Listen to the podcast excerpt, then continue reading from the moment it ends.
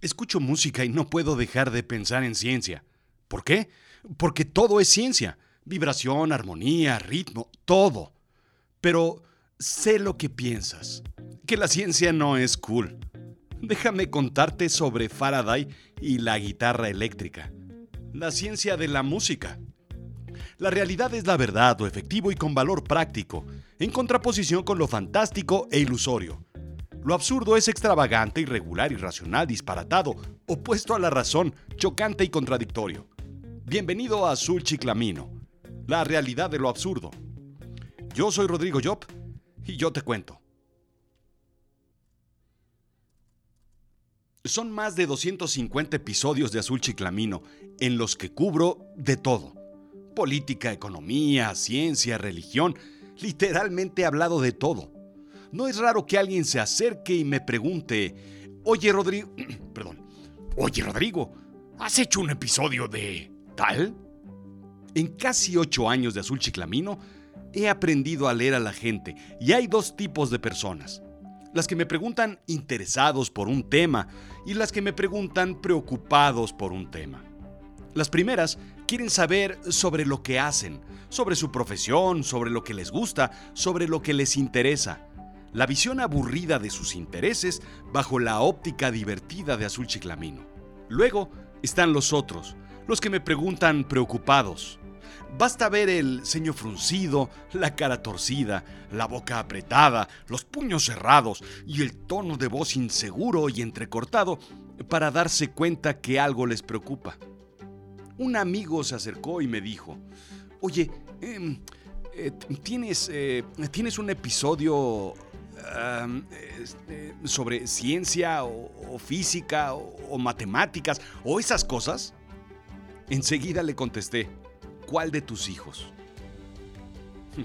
Los magos y los mentalistas utilizan trucos simples para adivinar, la deducción y las probabilidades. Hay cuatro cosas que le preocupan a una persona. Es muy sencillo. 1. Dinero y futuro. 2. Trabajo y seguridad laboral. 3 relaciones. Y cuatro, salud. Nada más. En eso se puede conjuntar todas las preocupaciones de una persona. Así es que analicé a mi amigo. A ver, un muy buen, muy buen abogado, ¿qué quiere entender sobre ciencia? No es común. ¿Una persona segura titubeando en una pregunta? Hmm, su problema no es el trabajo ni la seguridad laboral. Tampoco es el dinero. De salud, no recuerdo que tuviera graves achaques y se ve bien. Su preocupación son las relaciones. Ciencia, sabía que alguno de sus hijos quería estudiar ciencia pura. Ahí está el problema. Me senté. Puse un playlist de Van Halen y platicamos. Es curioso, hay más preocupación porque un hijo estudie ciencia que porque tu hijo vaya a una secta o se afilia a la cienciología, o que irónicamente se enliste en el ejército. Estudiar ciencia está en las preocupaciones más grandes de muchos padres, junto con filosofía e historia. Sobre todo para familias de generaciones de abogados o de ingenieros. Es como una ofensa. Al parecer, tenemos la idea de que no hay forma de conseguir trabajo que no sea de maestro, y entonces el hijo llegará a los festejos familiares con corbata tejida, camisa cuadros y saco de pana con parches en los codos, y la hija llegará con un chongo atravesando con un lápiz su pelo. Vaya problema. Nos sentamos y comencé con mi storytelling. Como buena telenovela, esta historia nace en casa de un herrero, desempleado, una casa pobre, con problemas de todo tipo. Un niño con todo en contra, sin acceso a la educación, con oportunidades completamente copadas y además disléxico. Solamente le faltaba tener un perro con tres patas para que la historia fuera aún más triste. Se comunicaba con gran dificultad y el lenguaje simbólico de las matemáticas no era simplemente lo suyo. Sin embargo, trabajaba hábilmente como aprendiz en una encuadernadora de Londres y eso le permitió desarrollar sus habilidades manuales. El año, más o menos 1800. Sabes, lo más importante en la vida es poder leer los mensajes del destino. Esos pequeños mensajes que se presentan y que son posibilidades que bien pueden convertirse en oportunidades.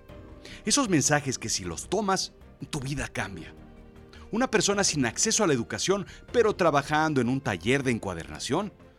Vaya, vaya. Un taller lleno de libros. A la mano.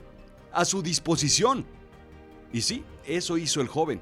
Se autoeducó leyendo lo que encuadernaba. La primera lección de la historia es, siempre hay un camino. Siempre. Lejos del romanticismo de si quieres puedes, que en efecto a veces, aunque quieras, no puedas, los libros siempre, siempre están disponibles. Siempre están ahí, siempre los hay. Los tiramos a la basura, los vendemos por kilo como papel cuando nos cambiamos de casa. Si los pides, te los prestan, ¿te das cuenta? En fin, pues cuentan que uno de esos libros lo cautivó. Escrito por Jane Marcet, quien escribía sobre ciencia para jóvenes, Conversaciones de Química. Enganchado en el tema, continuó leyendo y leyendo y pudo asistir de una u otra forma a una conferencia de un afamado profesor de ciencias llamado Humphrey Davy, un químico que descubrió un nuevo campo de la ciencia, la electroquímica. Hechizado por lo que había leído y lo que había escuchado de Davy, comenzó a escribir. Tras leer el escrito, Davy lo contrató como aprendiz. El conocimiento adquirido con los libros, sus investigaciones bibliográficas, las conferencias, sus escritos, sus habilidades manuales adquiridas en el taller de encuadernación, lo colocaron en el laboratorio de Davy. Segunda lección. No solo leer, sino hacer. Acercarte, pedir, hablar, estar, insistir y sobre todo combinar tus habilidades físicas, intelectuales, todas. Ya para 1824, la Royal Society lo hizo miembro por un trabajo en electromagnetismo y en 1931 da el salto de su vida. Descubre la inducción electromagnética, el principio detrás del transformador y el generador. Déjame explicarte. Una corriente eléctrica puede hacer mover una brújula. Esto quiere decir que hay una relación entre la electricidad y el magnetismo. Estaban conectados de una u otra forma. Varios experimentos lo llevaron a desarrollar una bobina, es decir, un alambre enrollado en una espiral e hizo pasar un imán por el centro. El movimiento generaba una corriente eléctrica. Había descubierto la inducción electromagnética, el principio detrás del transformador y el generador. Logró transformar el movimiento en electricidad. ¿Te acuerdas de la lámpara de tu bicicleta, esa que estaba conectada a la rueda? Solamente encendía cuando pedaleabas. Pues eso. Es más, si pudieras conectar un pequeño generador a la rueda de tu hámster, podrías generar electricidad. Ah, tal vez no mucha. Ah, tal vez tan solo como para que el mismo hámster en la noche pueda prender un foco y no se tropiece cuando quiera ir al baño. Ese experimento revolucionó la humanidad por completo, convirtiéndose en el primer motor eléctrico. De ahí, Michael Faraday logró explicar otros conceptos como la inducción, la electrólisis, las constantes dieléctricas y en términos generales puso las bases para la teoría de campos electromagnéticos de Maxwell, algo completamente brutal en el mundo de la ciencia. Tal vez platiquemos de Maxwell en otro episodio. Lo que te quiero decir es que en 1800 y tantos, la gente tenía que bombear manualmente el agua y gracias a Faraday la gente ya no tenía que pasar subiendo y bajando una manivela horas y horas para llevar agua del pozo a su casa o a los campos de cultivo. Imagina la transformación del mundo con las máquinas de coser, incluso la base para el telégrafo. Conectando un generador a un río y haciendo mover el imán, se generaba la electricidad. Hoy en día se genera electricidad en presas, en molinos de viento y gracias a su invento tenemos electricidad por todos lados y por supuesto coches eléctricos. La revolución fue total. Sí, simplemente porque alguien se dedicó a la ciencia. Tercera lección. El descubrimiento científico es la mitad del camino. El resto es la aplicación en beneficio de la humanidad. Pero ambos pasos son ciencia. ¿Qué tan relevante fue Faraday? El desconocido o al menos poco conocido Faraday? Bien, pues Albert Einstein tenía fotos de tres famosos científicos en su escritorio, básicamente para inspiración. Uno de ellos fue Faraday. Y yo con el calendario de Gloria Trevi a esa edad. En fin, pero ahí no acaba el mundo, le dije a mi amigo. Las aplicaciones del electromagnetismo y de los descubrimientos de Faraday van mucho, mucho más allá. Lo que crees que es aburrido, crea los más grandes inventos de la historia. Y esa es la importancia de que tu hijo estudie ciencias. Hay un sitio donde Paseo de lo Aburrido se cruza con Avenida Cool. En 1934 cuentan que la música dio un giro importante. Todo se iba haciendo más ruidoso, menos la guitarra. Tamborazos por aquí, pianos golpeando por allá muy fuerte, trompetas. La pobre guitarra, por más que le dieras a las cuerdas, no sonaría más fuerte. Un músico frustrado, por no escucharse a sí mismo, hizo ajustes a una guitarra y la conectó a una bocina. ¡Boom! George Beecham había inventado la guitarra eléctrica. Poco más tarde se comercializó como la Rickenbacker modelo A22 Electro Hawaiian Guitar. Esta guitarra usaba unas bobinas electromagnéticas, indica el Met Museum. Charlie Christen comenzó a utilizarla en 1936 en solos de jazz. Era fantástico. Su habilidad de improvisación cambió el mundo de la música, explica Yamaha. La guitarra eléctrica es eh, tanto ciencia como arte. Un pequeño imán enrollado en un alambre. Eso es todo. El movimiento de la cuerda crea un cambio en el campo electromagnético, eh, produciendo una corriente que pasa a través de la bobina. La señal eléctrica está lista para ser utilizada, modificada, amplificada o nada más pasada a una bocina. Esas bobinas se llaman pickups o pastillas y están cerca de donde el metalero raspa la cuerda insaciablemente. Y así, gracias a la ciencia, gracias a Faraday, gracias a George Beecham y gracias a Eddie Van Halen, tienes la música que escuchamos. Ciencia. En eso se basa todo lo que hacemos, pero a veces solamente vemos una cafetera, o una televisión, o una computadora, o un radio. Pero detrás, detrás hay muchas cosas que ya no nos cuestionamos, que damos por hecho, porque solamente vemos el uso y no el funcionamiento. ¿Estudiar ciencia? Vaya problema. Una idea, un experimento, una patente y una cuenta bancaria brutal si eso es lo que te preocupa.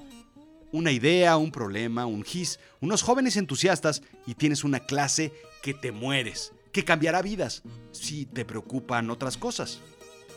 No entres en pánico, le dije a mi amigo. Respira profundamente y déjame contarte qué es lo bueno del caso. Uno, uno no estudia ciencia simplemente porque no sabe qué hacer. La convicción para estudiarlo debe ser total. Convencimiento total. Dos, la deserción en ciencias es muy baja, precisamente por ese tema. Los jóvenes están muy convencidos. Tres, el mundo se basa cada vez más en ciencia, en números, en datos. Hay más trabajos y bien pagados. Cuatro, la docencia es una vocación y es necesaria. También se vale. Cinco, la ciencia es un sitio confortable para quienes no tienen todas las habilidades sociales desarrolladas como las de un abogado u otras personas, como tú. 6. Detrás de la ciencia están todos, todos, todos los avances de la humanidad. Y son muchos. Y 7. La ciencia es divertida. ¿Alguna vez viste el mundo de Big Man? Bueno, hay mucho interés en la ciencia. Science Business calcula que hay un 20% de retorno de inversión en la ciencia.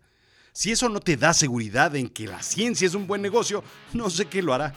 En fin, cada vez que escuches un solo, un guitarrazo o incluso un heavy metalero romper una guitarra en el escenario, piensa en Faraday. Piensa en la ciencia. Piensa en el electromagnetismo. Piensa que tu hijo... Esto fue Azul Chiclamino, la realidad de lo absurdo. Yo soy Rodrigo Job. Sígueme en Instagram y Twitter, Rodrigo-Job. En Facebook sígueme en YouTube y por supuesto en azulchiclamino.com. No dejes de escuchar Avisen a Berlín, la primera serie producida por Azul Chiclamino Originals en... Pues ¿dónde va a ser? Pues en avisenaberlin.com. Gracias.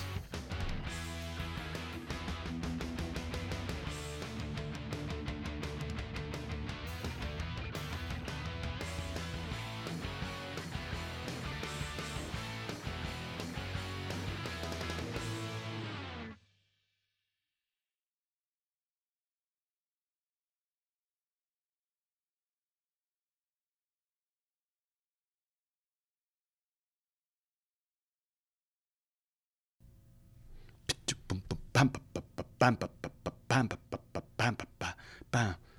bem, bem, bem, bem, bem, bem, bem, bem, bem, bem, bem,